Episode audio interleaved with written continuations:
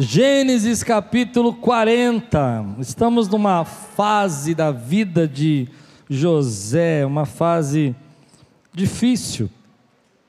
José está na prisão. Gênesis 40, versículo 16 até o versículo 23. De manhã estudamos o versículo 1 ao 15 e falamos sobre como José permaneceu, como ele ficou firme como é difícil, às vezes, nós estamos passando por tantas interpéries e dificuldades e permanecer firme. E José permaneceu. E o tema da manhã é uma continuação agora à noite. O tema foi aprendendo a esperar. E a gente vê na vida de José que ele esperava a promessa de Deus com esperança. Porque ele disse: quando você sair daqui para o copeiro, Lembre de mim, fale de mim para Faraó. Que é mais esperança do que um detento, preso, estrangeiro, acusado. E ainda dizer: olha, não esqueça de mim aqui, eu fui injustamente, eu tenho esperança que eu vou sair daqui. Também falamos sobre essas conexões que Deus nos dá para aqueles que permanecem. E o tema de hoje, agora à noite, eu quero continuar falando sobre aprendendo a esperar. Então levante bem alta a sua Bíblia. E diga: Essa é minha Bíblia. Eu sou o que ela diz que eu sou. Eu tenho o que ela diz que eu tenho. E eu posso.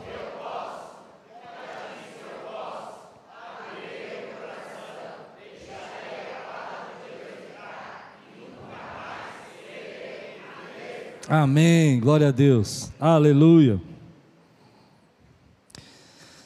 Você está pronto? Eu estou pronto. Ouvindo o chefe dos padeiros essa interpretação favorável, disse a José: Eu também tive um sonho. Sobre a minha cabeça havia três cestas de pão branco. Na cesta de cima havia todo tipo de pães e doces que o faraó aprecia, mas as aves vinham comer da cesta que eu trazia na cabeça. E disse José: Esta é a interpretação, as três cestas são três dias. Dentro de três dias o faraó vai decapitá-lo, empendurá-lo numa árvore, e as aves comerão a sua carne. Três dias depois, era o aniversário do faraó. Ele ofereceu um banquete a todos os seus conselheiros, e na presença deles apresentou o chefe dos copeiros e o chefe dos padeiros. Restaurou a sua posição, o chefe dos copeiros, de modo que ele voltou a ser aquele que servia a taça do faraó. Mas ao chefe dos padeiros mandou enforcar como José lhes dissera em sua interpretação. O chefe dos copeiros, porém, não se lembrou de José, ao contrário, esqueceu-se dele. Vamos orar? Senhor, fala conosco nessa noite. Traz a tua palavra ao nosso coração, que venha, Senhor, teu Espírito agora guiar-nos na direção daquilo que precisamos ouvir que possamos entender, Senhor, tudo aquilo que o Senhor tem para nós nessa noite. Em nome de Jesus. Amém. Esperar não é fácil.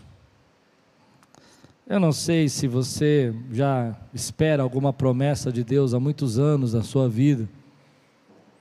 Se tem alguém aqui que já se sentiu desanimado e cada vez mais longe dos seus planos.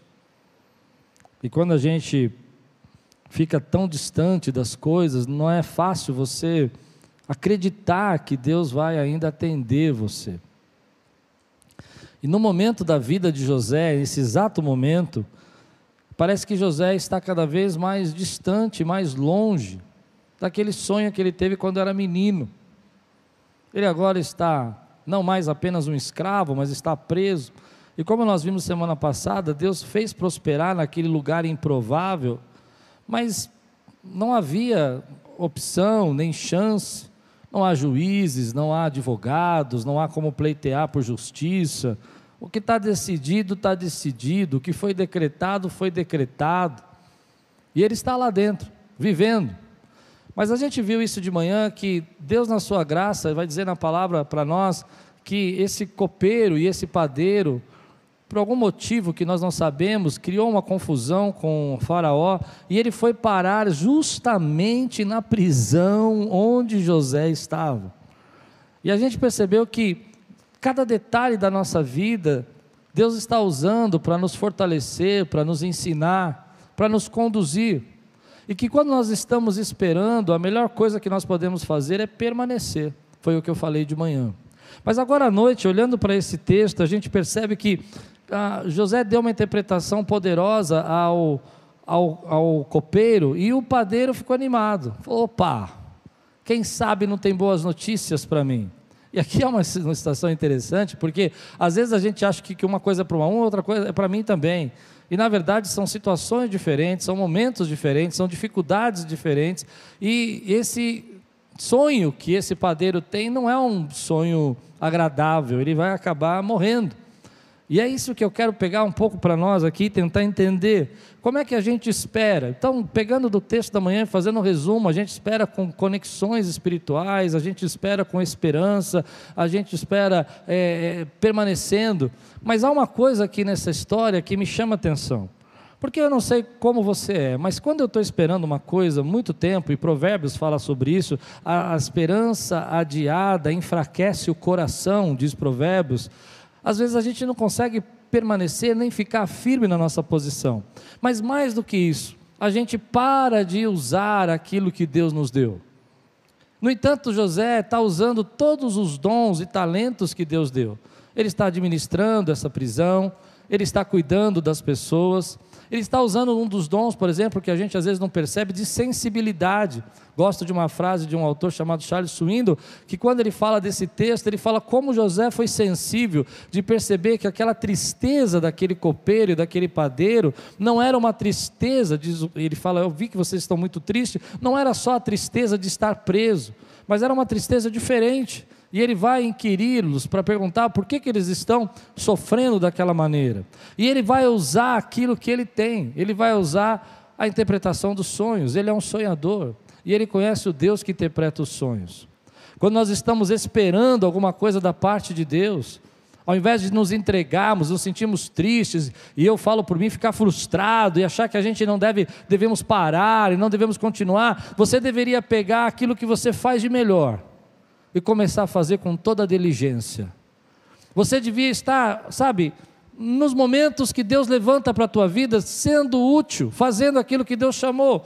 Não, não é para você se entregar, não é para você desistir, não é para você abandonar, não é para você achar que não funciona, é para você continuar usando aquilo que você tem. Se você tem um pouco de alegria, use essa alegria. Se você tem algum talento na sua vida, use o talento que Deus te deu. Se você tem algo de bom que você sabe fazer, faça aquilo que Deus chamou você para fazer.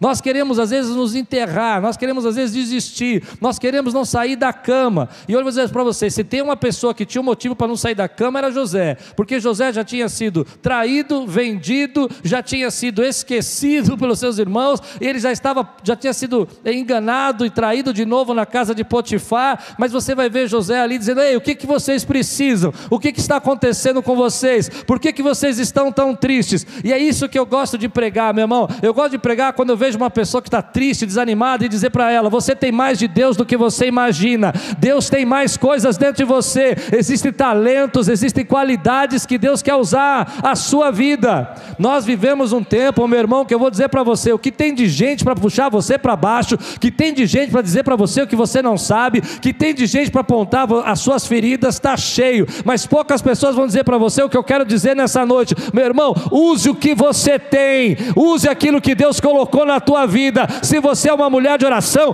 continue orando. Se você é uma pessoa de revelação, busque a revelação da palavra de Deus. Use o que você tem. Aleluia! Nós esperamos da parte de Deus usando o que temos, permanecendo nele, dizendo a Deus: Senhor, estou aqui, estou firme, estou na pista. Pensei em você, Rogerinho.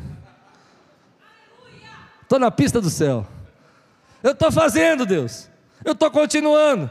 Então ele está lá, ele está servindo na prisão. Eu não sei como ele podia esperar que um dia ele sair daquele lugar. Eu sei, eu sei, você já sabe o final da história. É muito fácil quando você sabe o final da história, sabe que no capítulo 41, o faraó vai ter um sonho, ele vai chamá-lo. Mas se coloca no lugar dele.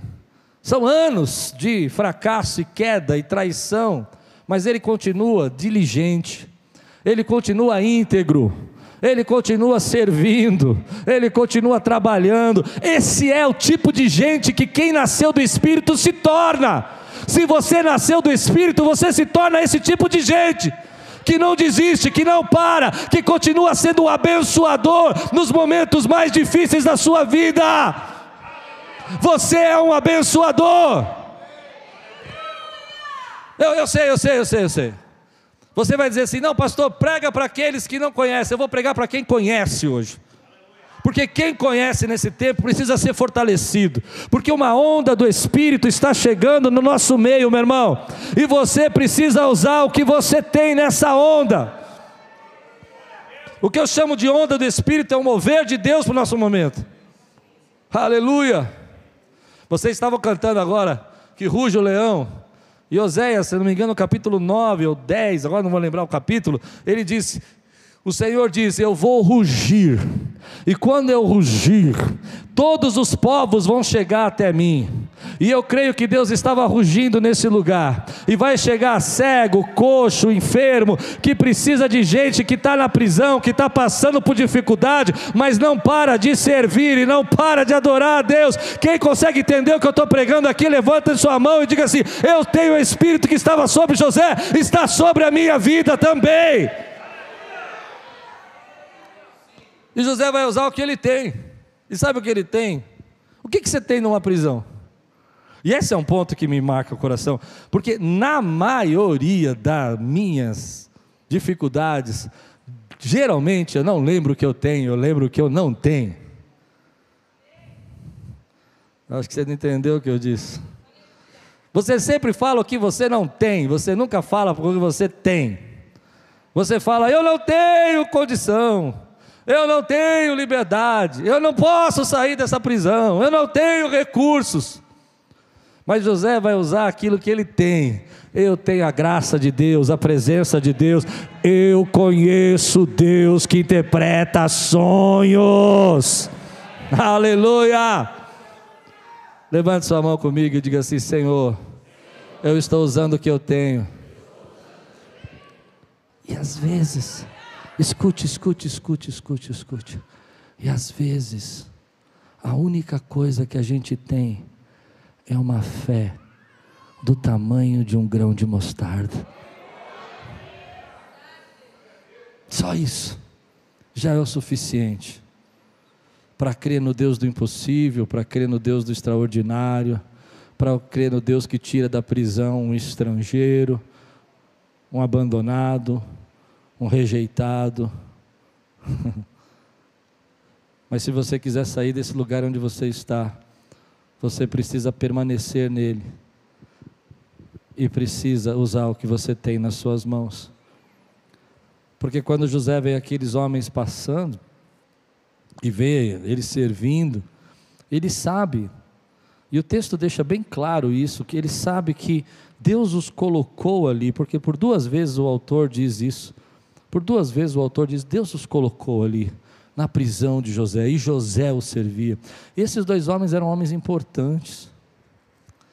Eles tinham acesso, como eu disse de manhã, direto ao Faraó.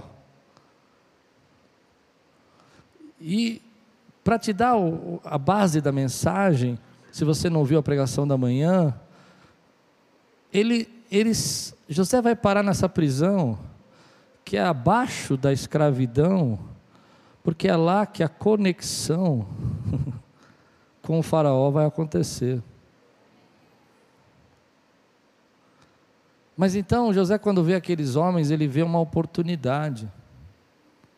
E aqui está um segredo: em cada momento de deserto na nossa vida, Deus nos deixa uma oportunidade escondida. Às vezes nós não enxergamos a oportunidade, porque a oportunidade não vem com uma placa escrito Eu sou uma oportunidade. Ela não vem com uma placa assim, ela vem às vezes disfarçada em, em mais trabalho, em servir alguém que você sabe que talvez vai te esquecer. Ela vem, vem escondida nas situações. Talvez hoje mesmo Deus esteja te dando uma oportunidade, mas se você fica sofrendo, fica angustiado, fica esquecendo, sabe, reclamando e falando, por que, que você está nesse lugar, você não vai ver a oportunidade que Deus está te dando. Eu conheço pessoas, e você deve saber disso também, que tem gente que perde oportunidades que Deus está dando porque só vê defeitos, só vê problemas. Você está na sua empresa e você só vê problemas. E talvez Deus esteja te dando uma oportunidade de se sustentar nesse tempo de tantas dificuldades. José está atento e usando o que ele tem, que é o dom dele de interpretar sonhos, mas ele também está atento à oportunidade que Deus está dando. E hoje eu creio que Deus está nos dando oportunidades que são como sementes, como eu falei, que você pode colocá-las no bolso e não usá-las, ou você pode plantar essas sementes que Deus está te dando. A oportunidade de abrir tua casa, a oportunidade de falar de Jesus, a oportunidade de salvar pessoas da sua família, a oportunidade de usar os dons que Deus te deu. Há oportunidades de Deus aqui. Não, não, não, não. Parece, parece simples, mas existem oportunidades que Deus está te dando agora. E às vezes a gente está tão preso aos nossos problemas, olha onde eu estou, olha o que eu estou fazendo, olha o que está acontecendo comigo, olha o que meus irmãos me fizeram, olha o que minha família permitiu, olha os meus sofrimentos, que você não está enxergando as oportunidades que Deus está te dando nesse momento. E é o Espírito que vai tocar você. Eu imagino que quando José passou ali, essa é a minha interpretação, ele viu a tristeza daqueles homens e os homens falaram: Olha, nós precisamos de alguma coisa, porque quando você quer entender o que é uma oportunidade, você precisa saber que para você estar tendo uma oportunidade, você precisa ser a resposta da necessidade de alguém.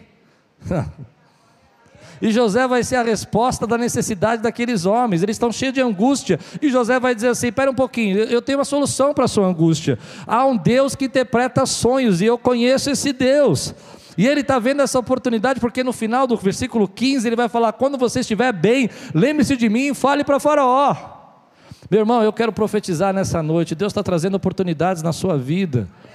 Oportunidades, querido. Não só, eu vou falar, existem oportunidades materiais. Quantos precisam de oportunidades materiais aqui? Eu preciso de uma oportunidade material. Você crê nisso ou não? Mas Deus está também trazendo oportunidades espirituais nesse tempo. Ele tem oportunidades espirituais para você. Existem pessoas, querido, que você vai falar do amor de Deus e gerações vão ser transformadas. Há casas que estão presas que você vai falar do amor de Deus e essas casas vão ser restauradas. Há pessoas no seu trabalho que Deus vai usar você. Há uma dificuldade dificuldade ali, há um problema na sua empresa, que Deus vai usar isso como uma oportunidade para fazer você chegar mais longe.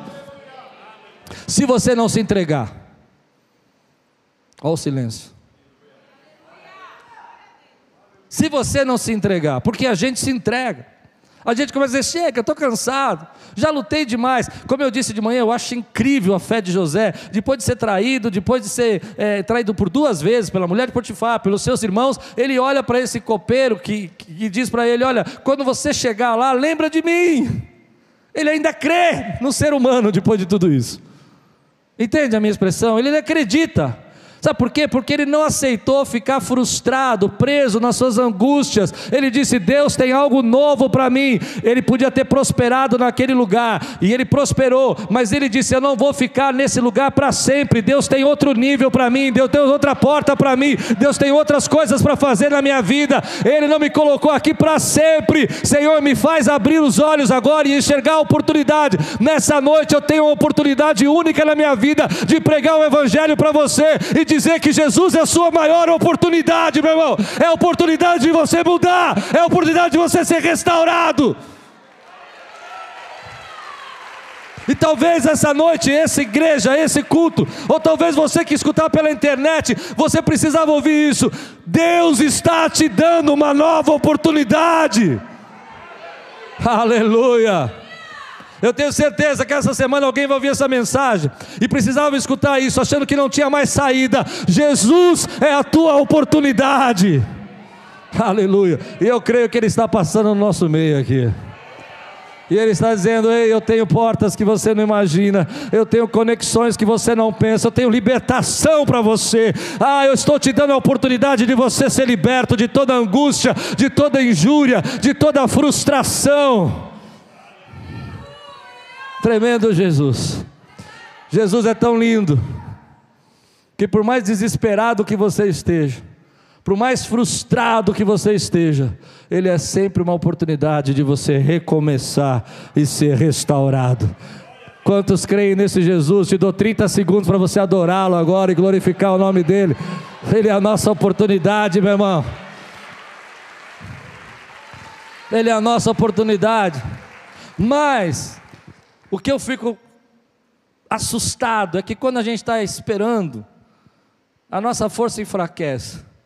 E a gente, ao invés de permanecer, a gente se entrega, às vezes a gente, ao invés de confiar, a gente não fica atento ao que Deus está fazendo, e as oportunidades passam. Deixa eu fazer uma pergunta para você que eu me fiz quando eu pensei nesse texto. Você já perdeu alguma oportunidade? Já perdeu? Que depois você se arrependeu, olhou para trás e falou: Eu não quero jogar culpa, não, eu quero, quero aprender com isso, eu quero usar isso como uma alavanca na tua vida, entende? Um alicerce hoje. Eu já perdi também oportunidades. Algumas por medo, algumas porque eu não me sentia preparado, mas algumas eu perdi porque eu não acreditei. Tem uma expressão no futebol que quem joga bola vai entender isso. É aquele atleta que não vai em toda a bola. Sabe essa expressão ou não? A bola está chegando, ele só vai na bola no pé. A bola tem que estar tá rolando, escrito assim, oportunidade para ele. Mas Deus não, Deus não age assim. Deus quer que você vá em todas as jogadas e participe de todos os lances e continue acreditando. E às vezes aquela pessoa que mais te, é, te perturba vai ser a oportunidade que Deus vai usar para te levar para frente. Talvez aquele sermão que você menos gosta vai ser aquele que vai mais falar com você e vai ser a oportunidade de você mudar. Aleluia.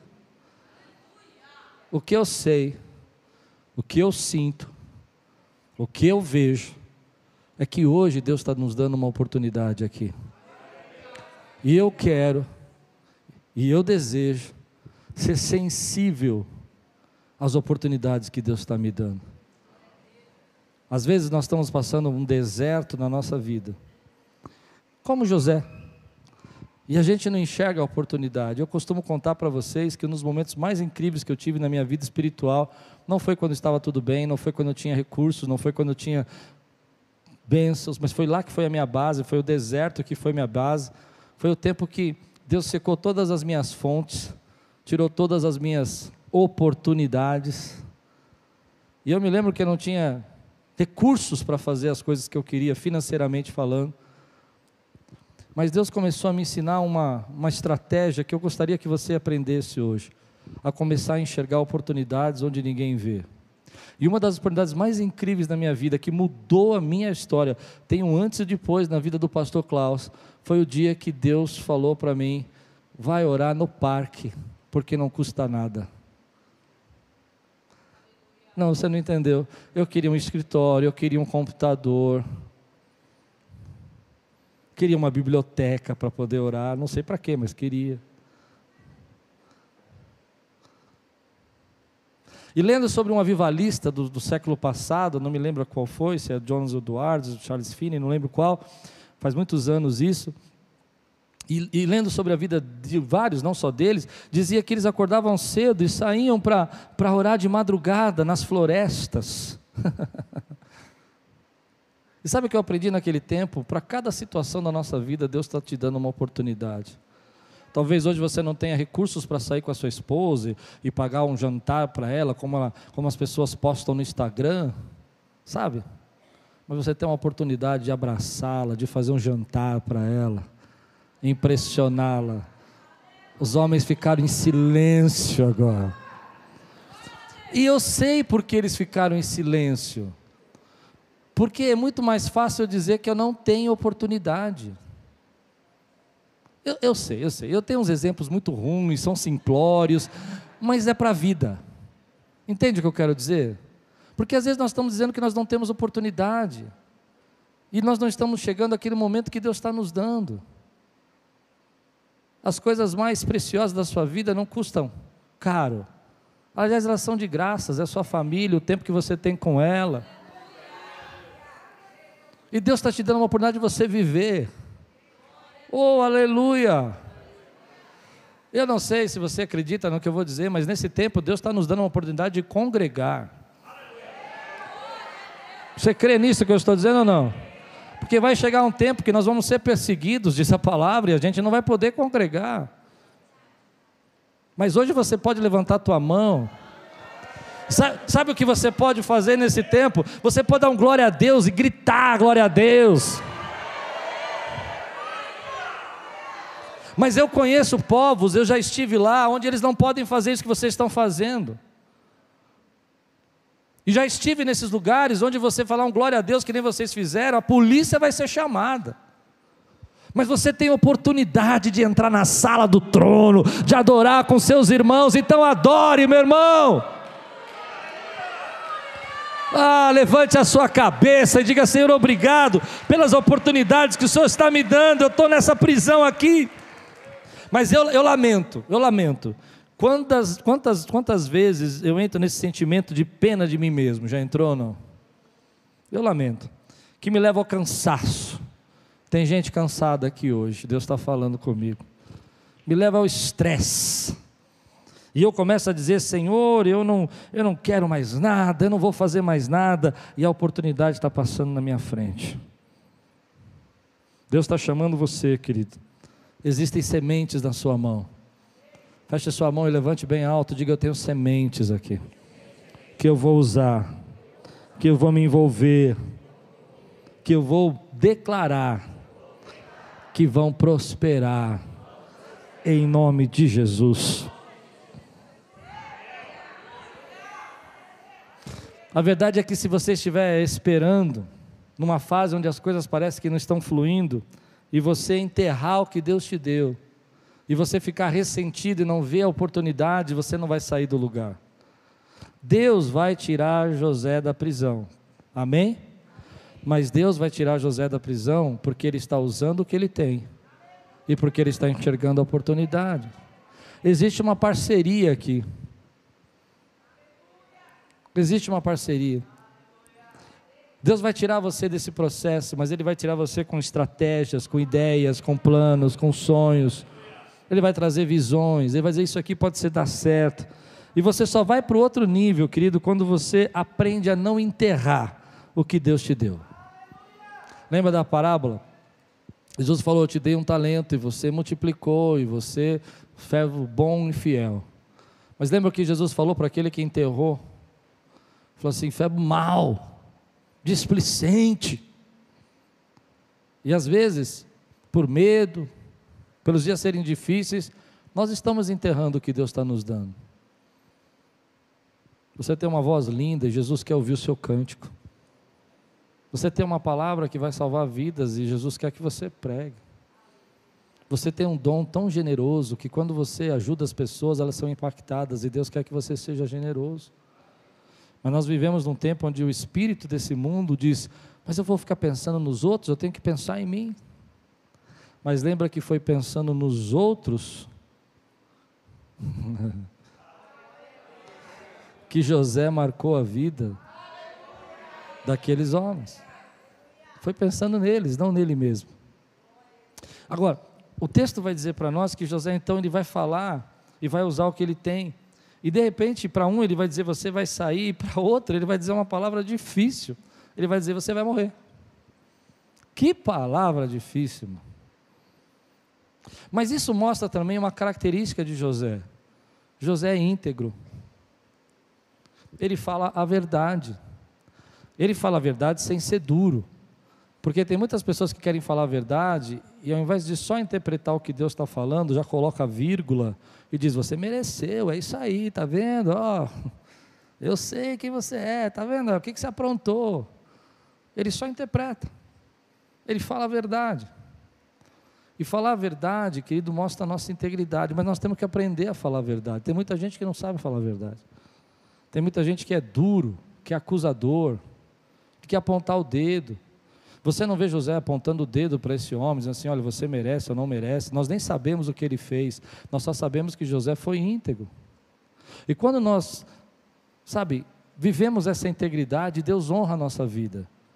Não só por falar a verdade, mas por viver na verdade.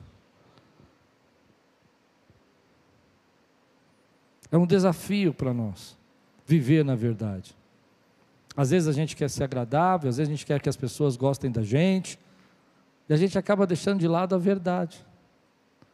Mas eu acredito que o que mais impactou a vida do copeiro, na minha opinião, não foi que ele saiu em três dias e ele foi parar no faraó, mas o que vai fazer ele não esquecer, depois de dois anos, é que ele falou que um ia morrer e morreu. E ele teve coragem de fazer isso. Você, como conhece pessoas assim, você sabe, eu sei que eu posso conversar com elas porque elas vão ser sinceras comigo. E às vezes, meu irmão, eu vou entrar num assunto agora que eu vou cavar um buraco aqui. Às vezes, dentro do nosso relacionamento, a gente não abre espaço para que se fale a verdade. Tudo ofende, tudo machuca. Então a gente começa a criar um ambiente, querido, onde a gente tem que viver sem essa integridade, essa, ser completo. Você precisa criar um personagem. Eu não estou dizendo que você tem que olhar para a pessoa, porque José não fez isso. Hoje eu vejo muita gente que quer falar a verdade e acha que falar a verdade é ser grosso, é acusar, é ofender o caráter da pessoa. Entende o que eu estou dizendo? Então ele se levanta e fala: Eu sou o dono da verdade, eu vou falar tudo o que você precisa ouvir. Mas ele mesmo não escuta nada. Ele mesmo não se conserta em nada. Mas falar a verdade, querida, é quando você olha e fala assim: Senhor, para um pouquinho, algumas coisas precisam ser ditas. Eu acho que a, sabedoria, a maturidade está aqui. Quando você reconhece o que precisa ser dito, mas também reconhece em você o que está errado e precisa mudar. Por isso eu admiro José, porque ele teve coragem de falar para aqueles homens que eram uma autoridade a verdade. E dizer: olha, é isso que vai acontecer. Eu não tenho nada a ver com isso. Mas eu creio que você vai ser lembrado por dizer a verdade. Eu tenho algumas umas experiências muito. Eu não sei se eu devia falar. Mas escuta. Eu tenho algumas ovelhas que voltaram para cá.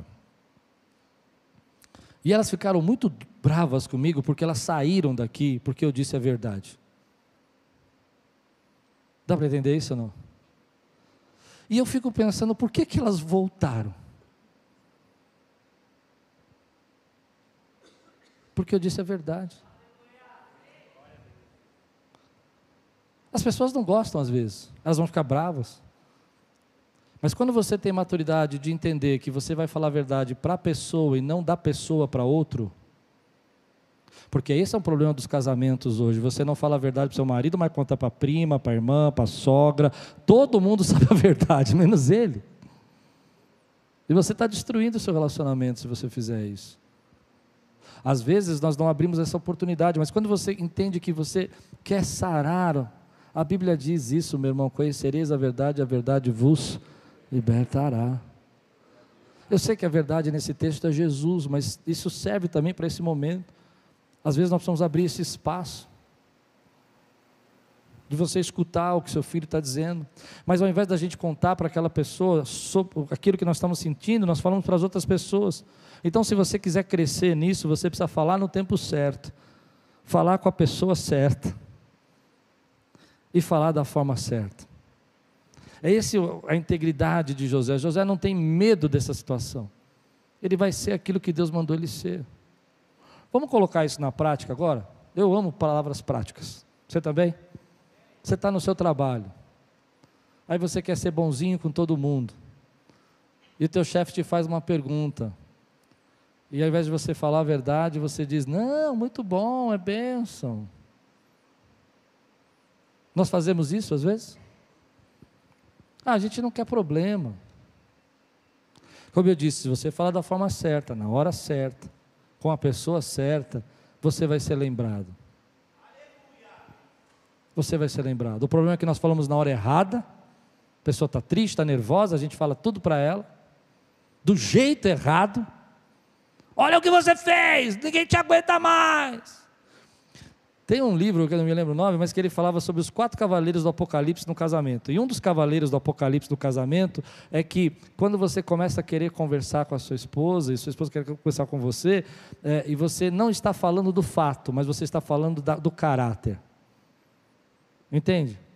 Falar a verdade é, é mais ou menos assim: fato e caráter são diferentes. Eu não gosto quando você deixa as coisas bagunçadas. falar do caráter, você é um bagunceiro e ninguém te aguenta. Tem diferença?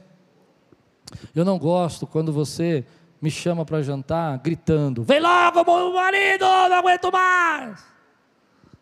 Você é uma histérica desesperada.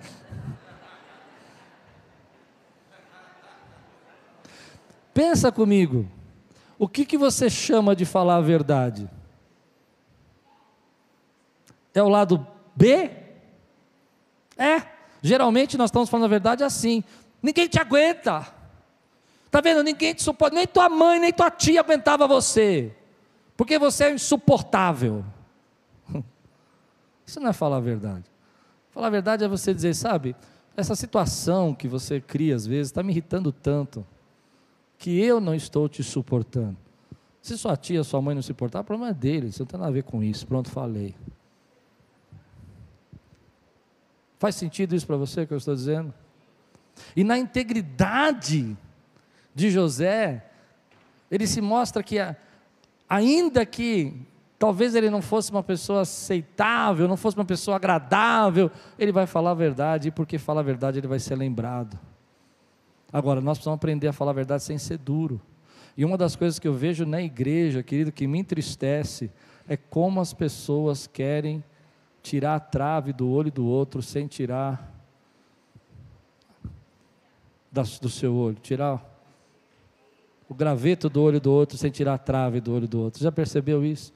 Então elas acham que podem falar tudo o que quiserem, porque elas são o Espírito Santo e nós matamos os nossos heróis, e nós ferimos os nossos soldados. E se os nossos soldados ainda se feriram no campo de batalha, nós ainda crucificamos eles de novo na igreja. Entende o que eu estou pregando aqui? Sendo que nós temos um Deus que restaura, restaurou Pedro. Amém? Colocou de volta Davi no trono. Olha o que Davi aprontou, meu irmão. E ele voltou, depois de ser expulso. Então hoje nós precisamos aprender que, nos tempos da espera, nos momentos mais difíceis, não negocie os seus valores, não negocie a sua integridade, permaneça, permaneça, permaneça. Esperar é confiar nos momentos difíceis e ser íntegro. E dizer: Eu não participo dessa mesa, eu não quero participar dessa conversa, eu não vou participar dessa situação, porque eu sei que Deus tem para mim. E é Ele quem vai conduzir o que Ele tem para mim.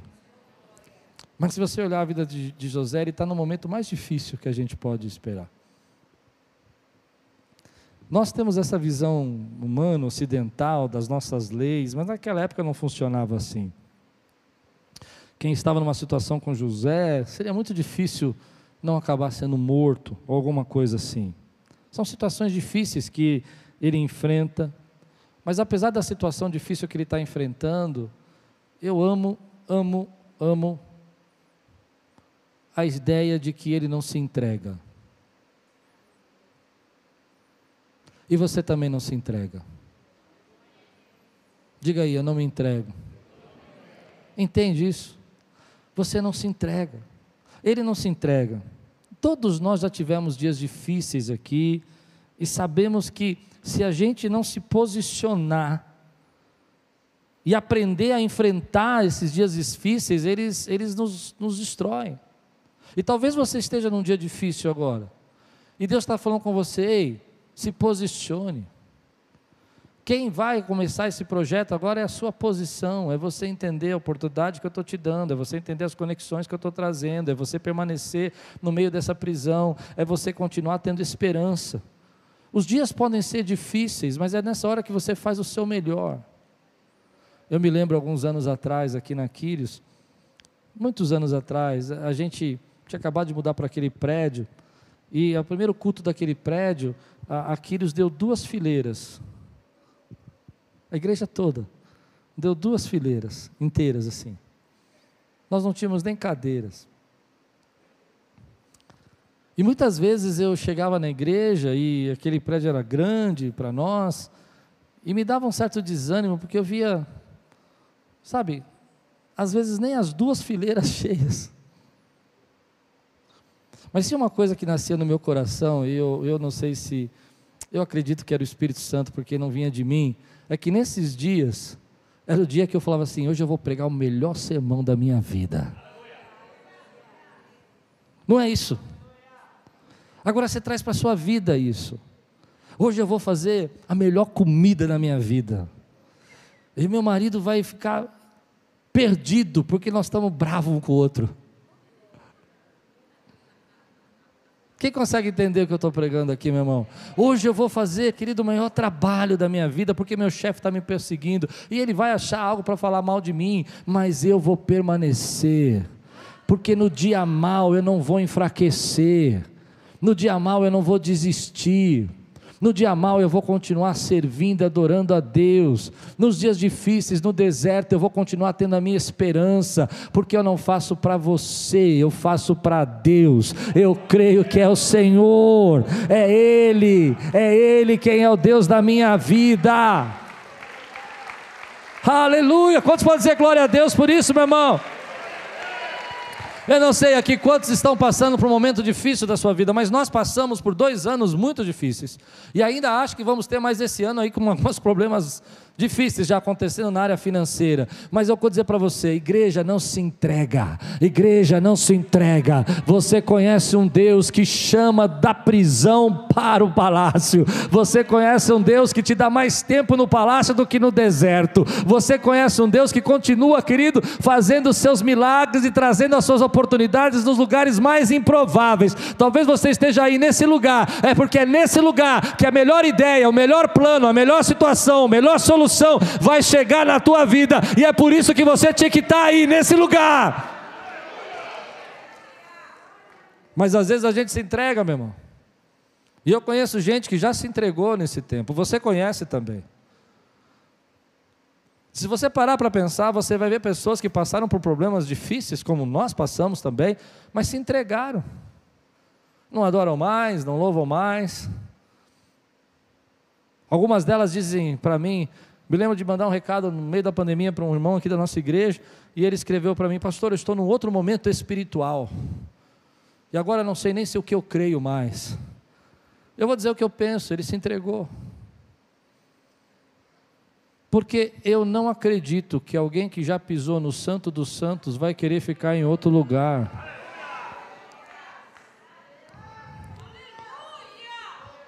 Eu nem sei se eu devia falar isso, eu vou falar. Mas às vezes a gente não entende, querido, que essas situações. Quem, quem, quem fez você não se entregar? Quem fez você não desistir? Você tinha tudo para desistir, mas por que, que você não desistiu? Fala para mim. Responde a minha pergunta. Quantas vezes você pensou em ir embora e você não foi? Porque dentro de você habita o Espírito Santo de Deus, querido. E toda vez que eu pensei em desistir, pensei em ir embora, a força do Espírito Santo vem sobre mim, vem sobre nós e diz: Filho, volta. Eu ainda não terminei. Resiste ao processo, vai valer a pena. Eu continuo com você. Então hoje eu estou fregando para gente que está passando por isso também. E que às vezes você fala, sabe, eu vou me entregar, e Deus fala, você não vai nada. eu vou desistir, eu vou pegar isso aqui, vou fazer de qualquer jeito nessa prisão. Não vai, porque o meu espírito habita dentro de você. Eu não quero saber de oportunidade. Olha aí, eu ajudei. E essa é a última parte do texto que eu acho incrível, porque se a gente parasse aqui seria lindo, né? Agora o copeiro sai, e o padeiro morreu, e a festa aconteceu, e José vai para fora. José vai sair, do, vai sair da prisão. Amém? Não, não se apresse. Você está com muita pressa. O texto vai dizer: o chefe dos copeiros, porém, não se lembrou de José. Para dizer aleluia agora tem que ter fé. Ao contrário, esqueceu-se dele. É a terceira vez. É o terceiro momento. A Bíblia vai dizer para nós no capítulo 41 que vai ser dois anos de esquecimento, não é dois dias, não é uma semana. Eu não sei, mas talvez José acordasse de manhã e dissesse assim: é hoje. É hoje, e não era hoje. É hoje que vai chamar o meu nome, vai sair na minha lista lá, José do Egito, sobe. Não é hoje. E, e aqui está o segredo. É que quando você está esperando, você não se entrega.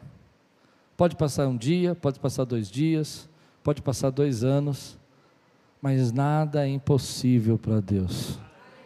Nada é impossível para Deus.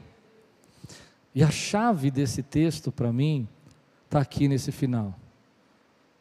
Os homens podem nos esquecer, mas Deus não esquece da gente.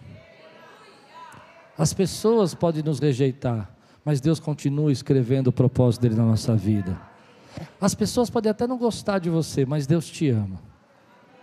E às vezes a gente acha que assim como os homens nos esqueceram, Deus nos esqueceu nessa situação, Deus nos esqueceu nesse problema. Deus não te esqueceu nesse problema. Deus não te esqueceu nesse deserto. Deus não te esqueceu nessa dificuldade. Deus não te esqueceu nessa batalha. Deus não te esqueceu nessa prisão. Ele ainda sabe quem você é, ele ainda te chama pelo nome, ele ainda conhece as promessas que ele fez na sua vida, ele ainda sabe os sonhos que você tem dentro de você, ele ainda sabe a sua oração, ele ainda ouve a tua voz, ele ainda reconhece o teu clamor, meu irmão, Ele não esqueceu de você.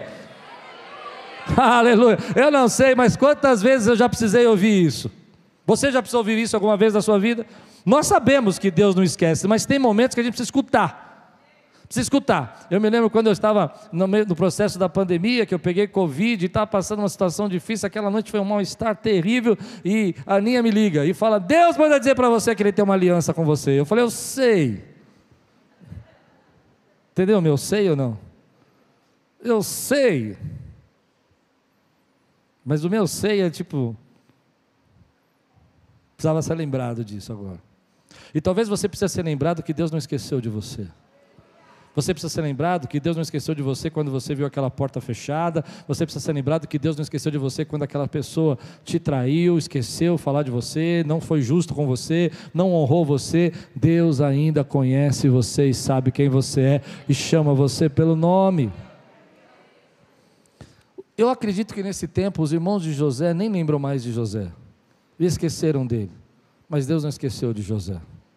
Eu acredito que nesse momento, a mulher de Potifar, que fez mal para José, nem mais se lembrava de José, já tinha passado. A Bíblia vai dizer que foram anos que ele ficou na prisão, mas Deus não esqueceu dele. O copeiro esqueceu dele. Apesar de ele ter feito bem, semeado, cuidado, ele esqueceu. Mas existe um Deus que olha por mim e por você e que ainda teu chefe, teu patrão, as pessoas da sua família, eu não sei quem que seja, esqueça de você, Deus ainda lembra de você e sabe o que Ele prometeu.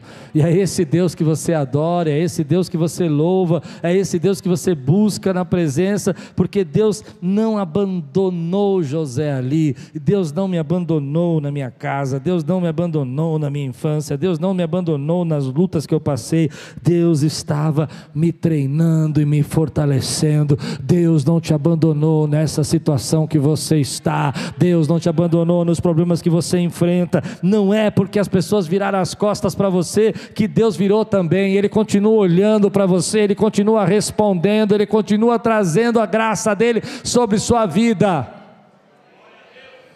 Eu, às vezes, preciso ser lembrado disso, porque tem momentos que a gente se sente como abandonado, a gente se sente esquecido, parece que Deus não está respondendo a nossa oração. Tinha uma música que nós cantávamos aqui na igreja muitos anos atrás que diz assim: às vezes parece tão longe, eu digo alô, mas ninguém responde. Às vezes, quando eu oro, parece que o céu está de bronze. Já sentiu isso alguma vez?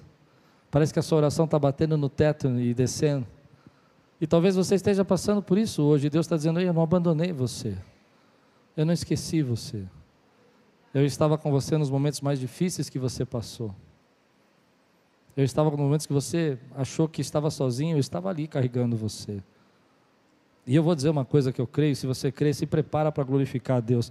Deus não esqueceu da Quírios, Deus não abandonou essa igreja, e Ele tem coisas grandes para fazer nesse lugar, nesse tempo. Se você crê, dá um brado aqui, glorifica o nome do Senhor, meu irmão. Ele não esqueceu. Agora, o lindo desse texto é que José, ele é um tipo de Jesus. Você consegue perceber isso? José é traído, Jesus foi traído. José é esquecido pelos seus amigos e Jesus vê os seus discípulos fugindo, deixando ele sozinho. José continua permanecendo e Jesus vai por você e por mim até a cruz. Na cruz, Jesus diz: Eli, Eli, sabachthani. Deus meu, Deus meu, por que nos abandonaste? Por que me abandonaste? E você entende por que ele disse isso? Porque todos os nossos pecados, todos os teus pecados foram lançados sobre Jesus na cruz. E ali sim houve um sentimento de vazio, um sentimento de ausência da presença de Deus. Você imagina que Jesus está ligado com o Pai, eles são um, mas agora ele está carregando todo o peso do pecado da humanidade sobre ele, os que já haviam sido cometidos até, e aqueles que você ainda vai cometer. Mas Deus não esqueceu de Jesus. E ao terceiro dia, Jesus ressuscitou. E ele vive e reina para sempre. Ele vive e reina para sempre. Ele vive e reina para sempre. Esse é o nosso Deus. Coroado de majestade, coberto de glória. Porque ele permaneceu. Porque ele permaneceu. Eu creio também, querido, que isso também tem a ver com a nossa vida. Nós sofremos, padecemos, lutamos, pessoas nos traem, gente não esquece, gente não lembra do que a gente fez, gente não é grato por aquilo que a gente ajudou, mas nós continuamos adorando, nós continuamos buscando a presença de Deus, continuamos servindo, continuamos pregando, continuamos ajudando, e vai ter um dia que o Rei dos Reis, Senhor dos Senhores, vai dizer: Rei, eu tenho preparado uma morada para você. E o tempo que você passou sofrendo não vai se comparar ao tempo de glória que Deus tem para você. E o peso que você aguentou no seu sofrimento não se compara, disse o apóstolo Paulo, ao eterno peso de glória que Deus tem para você, meu irmão. Eu acredito que Deus muitas vezes pega a nossa vida, eu acredito nisso.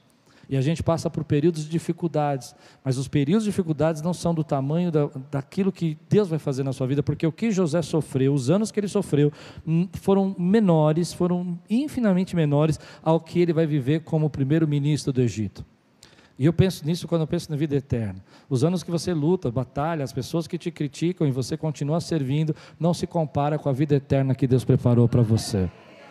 Mas eu também creio, querido, que aqui nessa vida, o tempo que você passa no seu deserto e na sua luta, não vai ser, não vai ser maior do tempo que Deus vai te colocar para você receber aquilo que você plantou. Deus é poderoso para fazer isso na nossa vida. Você recebe essa palavra hoje na sua vida, meu irmão? Você recebe essa palavra? Então aprenda a esperar. Aprenda a esperar, levantando a tua cabeça e dizendo: Senhor, eu vou usar o que eu tenho. Levantando a sua cabeça e dizendo: Senhor, eu vou enxergar as oportunidades que o Senhor tem para mim. Levantando a sua cabeça e sendo íntegro, fazendo aquilo que Deus mandou você fazer, com a verdade que Deus colocou no seu coração, fazendo aquilo com, entendendo que os dias maus podem acontecer, mas Deus não esqueceu você aí e não abandonou você aí. Ele ainda tem uma aliança com você e ele sabe os seus sonhos e ele sabe as suas promessas que Ele fez na sua vida, e a maior delas para mim, e a maior delas para você, querido, não são as promessas materiais, mas é que um dia Ele vai voltar, um dia Ele vai voltar, e você vai reinar com Ele para sempre. E aqueles que creem, levante sua mão, dê glória a Deus por isso, meu irmão.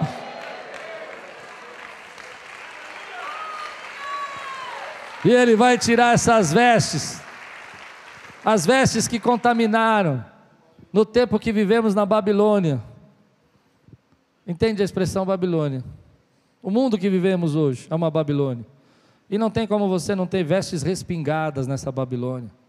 Mas um dia ele vai trocar essas vestes, vai colocar você vestes de justiça, assim como as vestes de José vão ser trocadas semana que vem, porque Deus preparou para você, querido, a vida que Ele tem para nós, querido. Quantos creem nessa promessa de Deus na sua vida, meu irmão?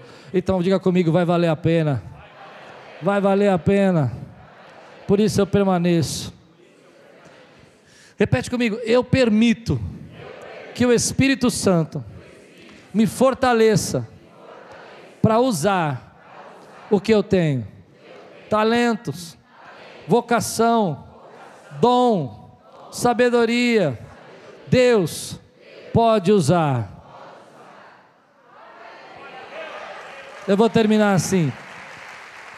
Se Deus está falando com você hoje, querido, que você precisa permanecer. Quem, quem não escutou a pregação da manhã, essa é a parte B, você precisa escutar a parte A. Amanhã, no carro, na rua, onde você quiser, pega lá no, na todas as plataformas aí, escute a pregação. Mas se Deus está falando com você nessa noite, querido, que você precisa usar o que você tem, permanecer, enxergar a oportunidade, continuar acreditando, mesmo que tudo pareça difícil, tendo esperança, mesmo como pareça impossível um, um estrangeiro preso sair da prisão, mas ainda continuar acreditando como José, dizendo: lembra de mim, fala para falar, ó, preciso sair daqui. E você continuar acreditando nisso. E você continua buscando a Deus e sabe quem Deus é, sabe o que Ele pode fazer, sabe que Ele não te abandonou. Mas hoje você precisa ser fortalecido no Espírito. Eu quero orar por você. E aqueles que precisam ser fortalecidos hoje, fiquem de pé no seu lugar. Eu quero orar com você hoje. Quero declarar a palavra de Deus sobre sua vida.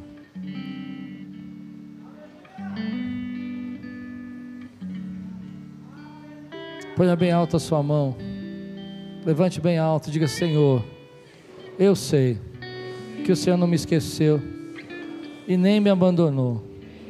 E eu confio e eu espero a hora, o momento que o Senhor vai me chamar. Semana que vem, José vai ser chamado. Semana que vem, dois anos vão passar em um versículo. E você vai ver a resposta de Deus. Você vai ver o Senhor agindo. Você vai ver sonho cumprido. Você vai ver promessa acontecendo. Porque José não desprezou o processo. Você está no processo. Mas Deus vai cumprir promessas na sua vida. Senhor, nós entramos na tua presença mais uma vez e declaramos, Senhor, Fortalece a tua igreja, fortalece o teu povo. Fortalece, Senhor, aquele irmão que tem passado por tempos de espera tão longo, que já não tem, Senhor, acreditado, que um ceticismo já entrou no coração, uma angústia entrou no coração dele, e ele continua, Senhor, aqui, mas ele não consegue deixar ser tocado pelo Espírito. Fortalece a vida dele agora, Senhor. Que ele sinta o toque do Espírito que ele possa ouvir tua voz dizendo que o Senhor não o abandonou, que o Senhor não esqueceu dele. Outros esqueceram, outros fizeram promessas e não cumpriram, mas o Senhor continua ali, Senhor, operando na vida dele, em nome de Jesus. Amém.